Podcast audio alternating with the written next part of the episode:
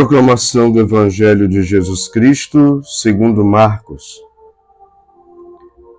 Início do Evangelho de Jesus Cristo, Filho de Deus, está escrito no livro do profeta Isaías: Eis que envio meu mensageiro à tua frente para preparar o teu caminho. Esta é a voz daquele que grita no deserto: Preparai o caminho do Senhor, endireitai suas estradas. Foi assim que João Batista apareceu no deserto, pregando um batismo de conversão para o perdão dos pecados. Toda a região da Judéia e todos os moradores de Jerusalém iam ao seu encontro. Confessavam aos seus, os seus pecados e João Batista, no Rio Jordão, os batizava. João se vestia com uma pele de camelo e comia gafanhotos e mel do campo e pregava dizendo: Depois de mim virá alguém mais forte do que eu. Eu nem sou digno de me abaixar para desamarrar suas sandálias. Eu vos batizei com água, mas ele vos batizará com o Espírito Santo. Palavra da salvação.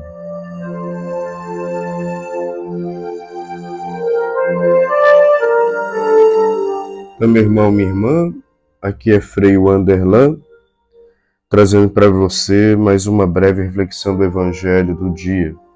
Você deve estar estranhando que eu estou gravando com fundo musical, não é aquela gravação tradicional que eu faço na missa, é porque eu tive problemas com a gravação que fiz agora de manhã e estou tendo que gravar novamente. Por isso eu estou fazendo com fundo musical e é, para poder enviar a homilia.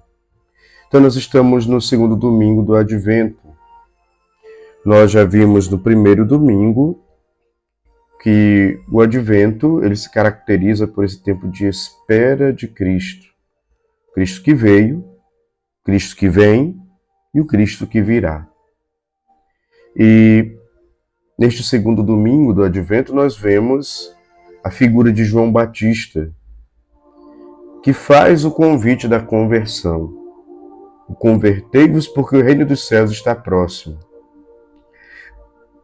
A igreja é o novo João Batista dos nossos tempos, que continua fazendo o convite à conversão.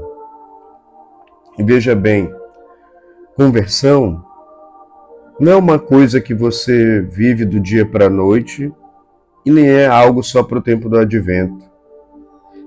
Muito pelo contrário.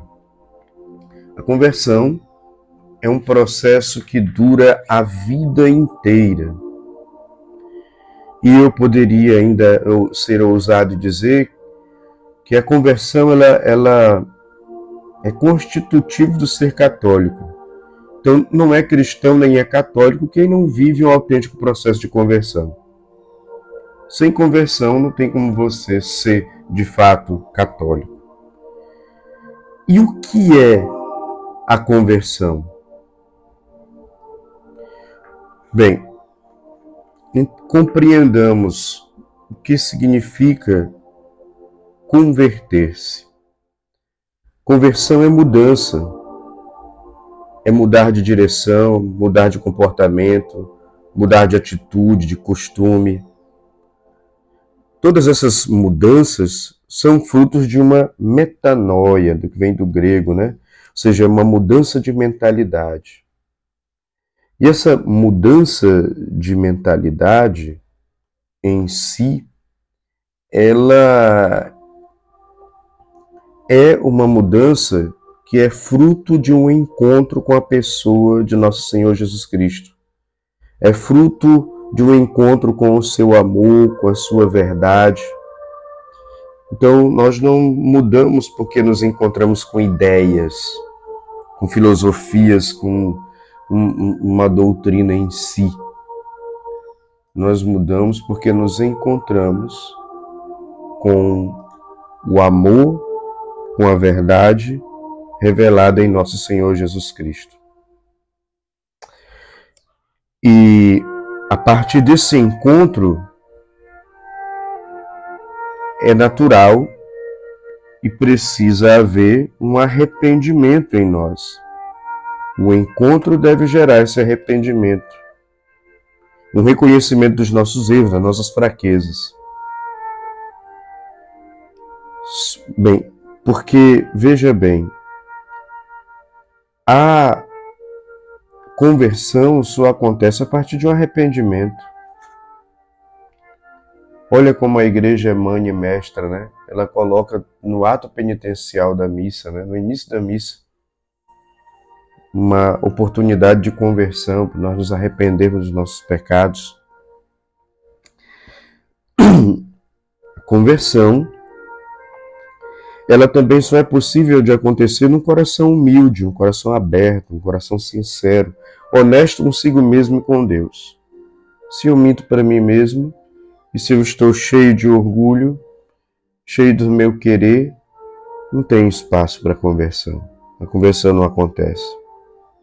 Portanto, a conversão é uma abertura para a verdade de Cristo. A partir dessa aceitação da verdade de Deus, do seu amor, começa um processo de conversão na nossa vida que vai fazer nos repensar a própria vida que levamos. A conversão é um processo de sair de si mesmo, de tirar o meu eu do centro para colocar Jesus Cristo no centro. A conversão é um esvaziar-se para dar espaço para o amor e a verdade de Deus. A própria palavra de Deus nos fala: conhecereis a verdade, a verdade vos libertará. A conversão é assumir os valores ensinados pela palavra e não é qualquer palavra, pela palavra de Deus. A conversão é ter uma vida nova, é deixar-se renovar pelo amor e a verdade de nosso Senhor Jesus Cristo. Portanto, é um processo que nós vivemos, que deve gerar uma outra maneira de viver em nós.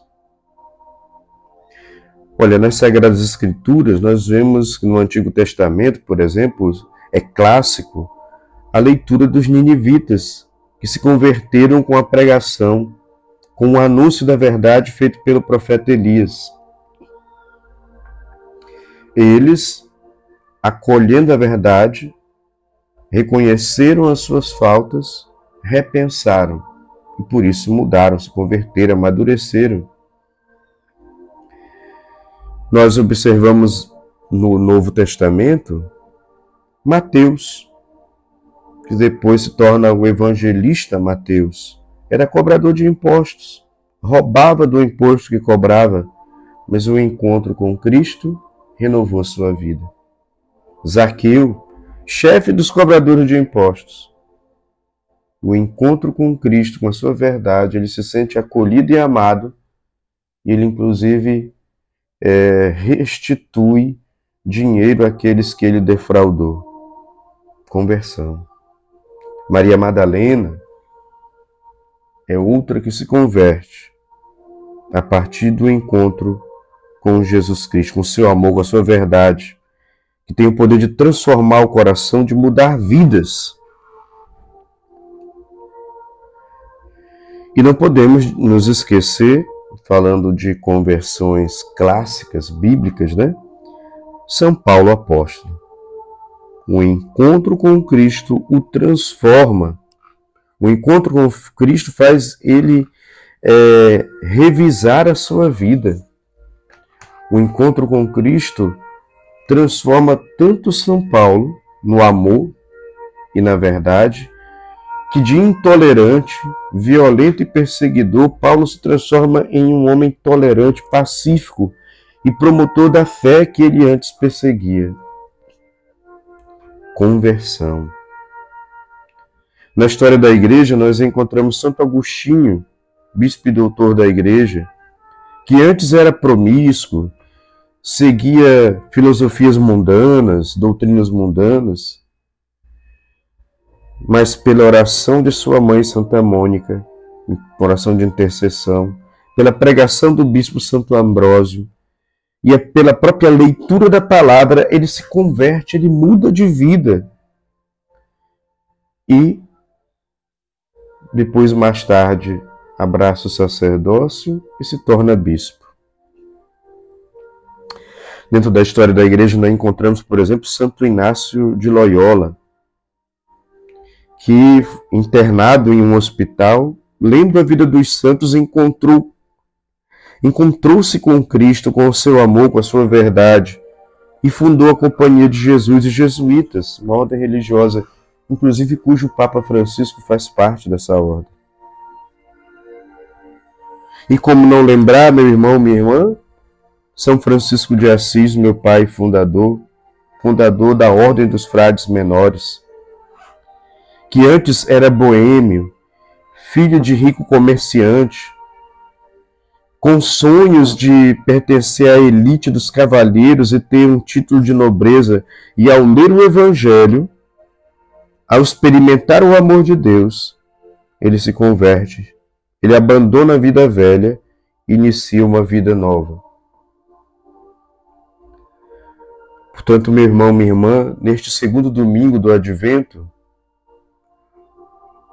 São João Batista nos lembra produzi frutos que provem a vossa conversão.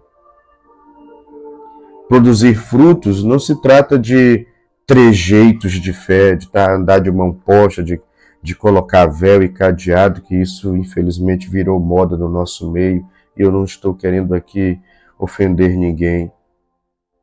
Produzir frutos não é você cumprir tarefas viver uma fé legalismo, legalista de cumprimento de, de leis, de, ritual, de ritos. Produzir frutos não é você viver uma fé moralista que vive patrulhando a vida dos outros e condenando o, o erro dos outros, ou uma fé puritana que quer corrigir o mundo. São coisas exteriores. A fé em Jesus Cristo tem que me transformar e me renovar, não para cumprir tarefas. A fé em Jesus Cristo tem que me incomodar, me fazer repensar para que eu me converta. E é um converter-se do ódio para o amor, olha o fruto. Um converter-se do orgulho para a humildade, olha outro fruto. O converter-se da autossuficiência para dependência e obediência a Deus, mais outro fruto.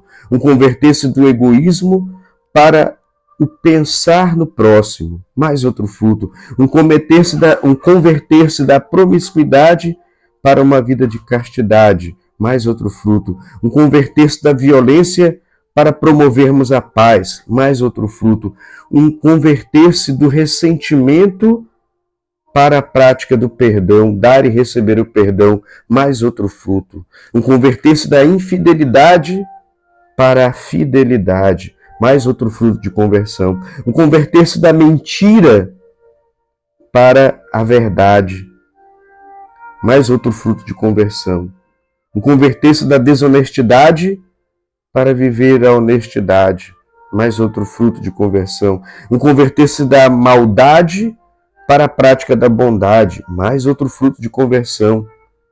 Um converter-se do querer ser só servido para aprender a servir o próximo gratuitamente.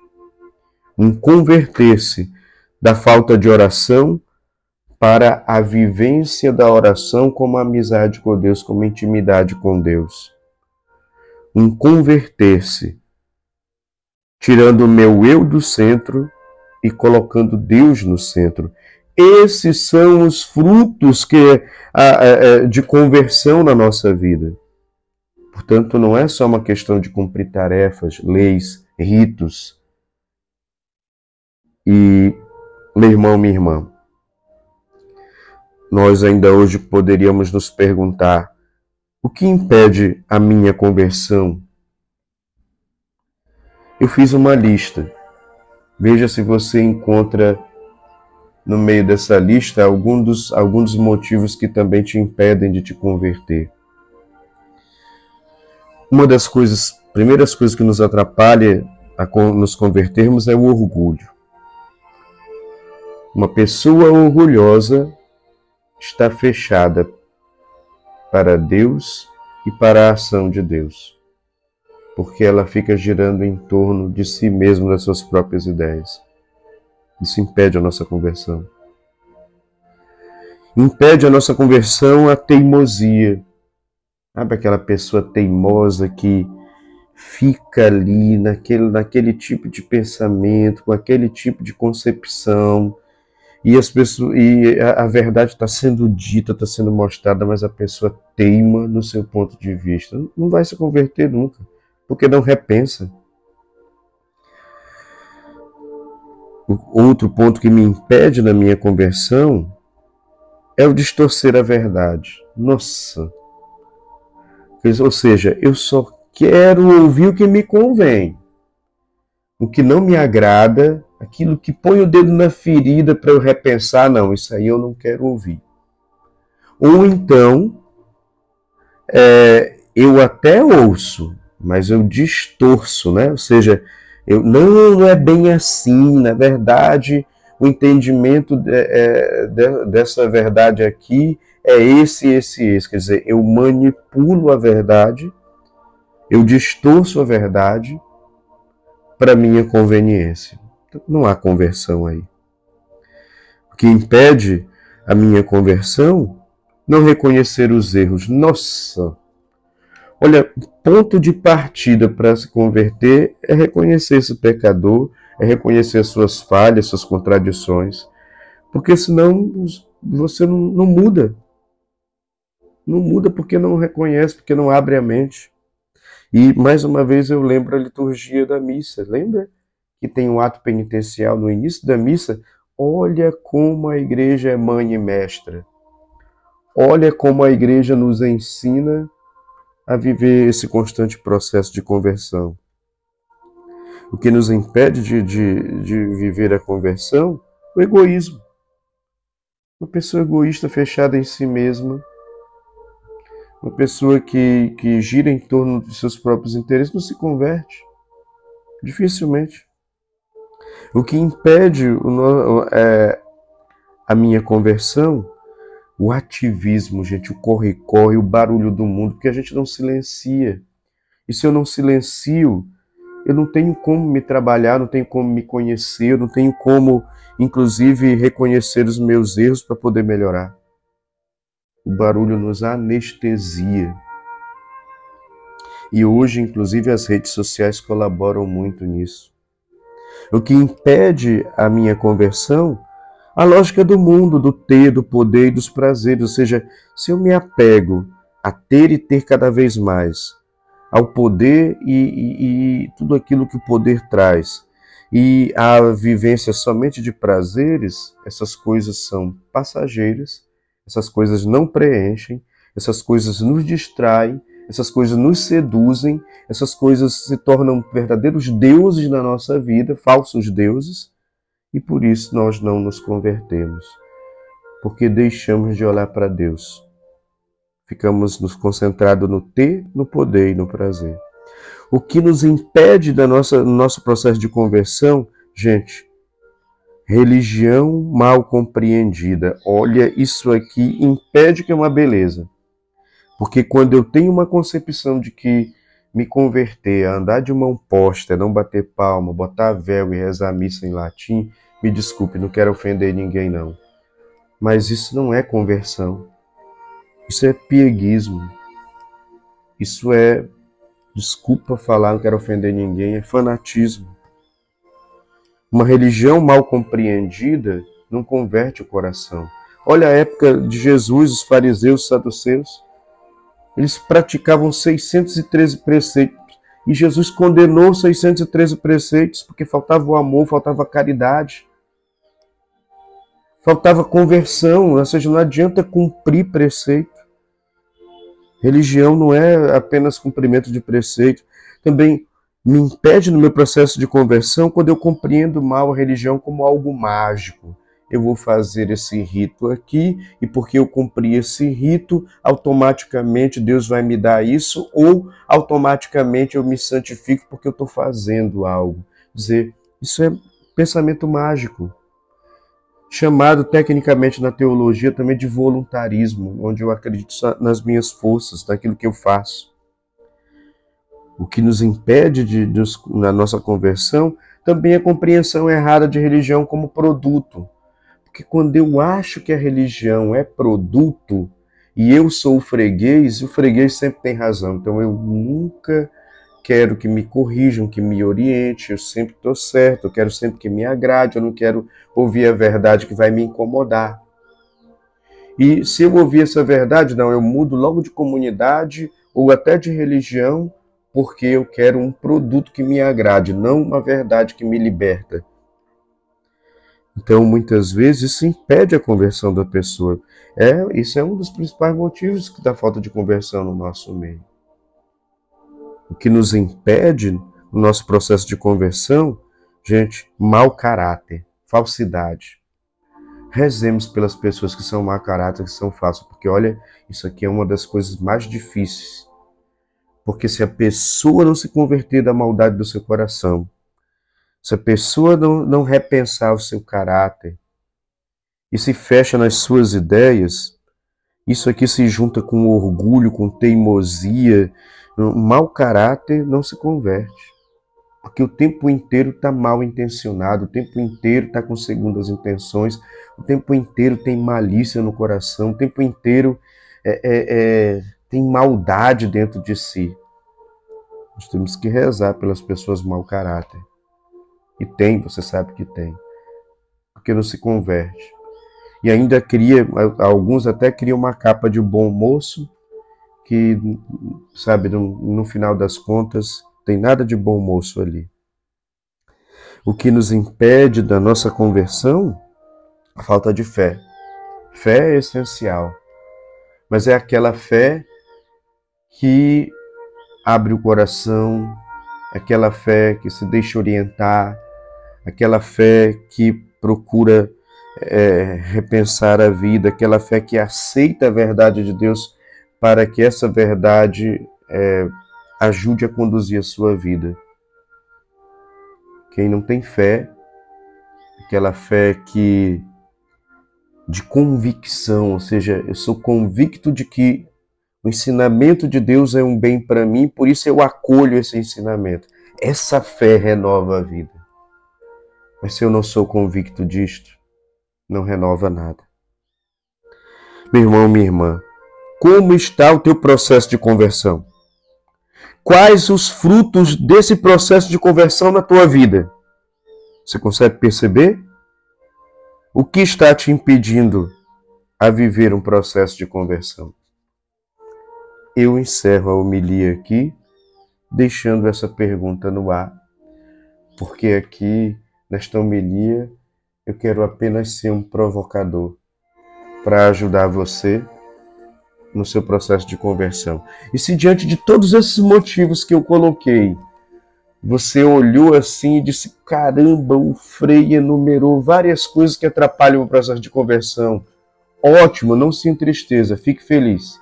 Você começou a se converter porque você começou a admitir as coisas que te atrapalham. Você começou a admitir suas fraquezas e seus erros. E quando nós admitimos nossas fraquezas e nossos erros, e aquilo nos incomoda à luz da verdade de Deus, nós já começamos a nos converter, porque já brota do nosso coração um desejo de melhorar, de nos deixarmos trabalhar pelo amor e pela verdade de Deus. Deus abençoe a todos e que nós possamos viver a vida inteira esse gradual, contínuo processo de conversão. Louvado seja nosso Senhor Jesus Cristo, para sempre seja louvado.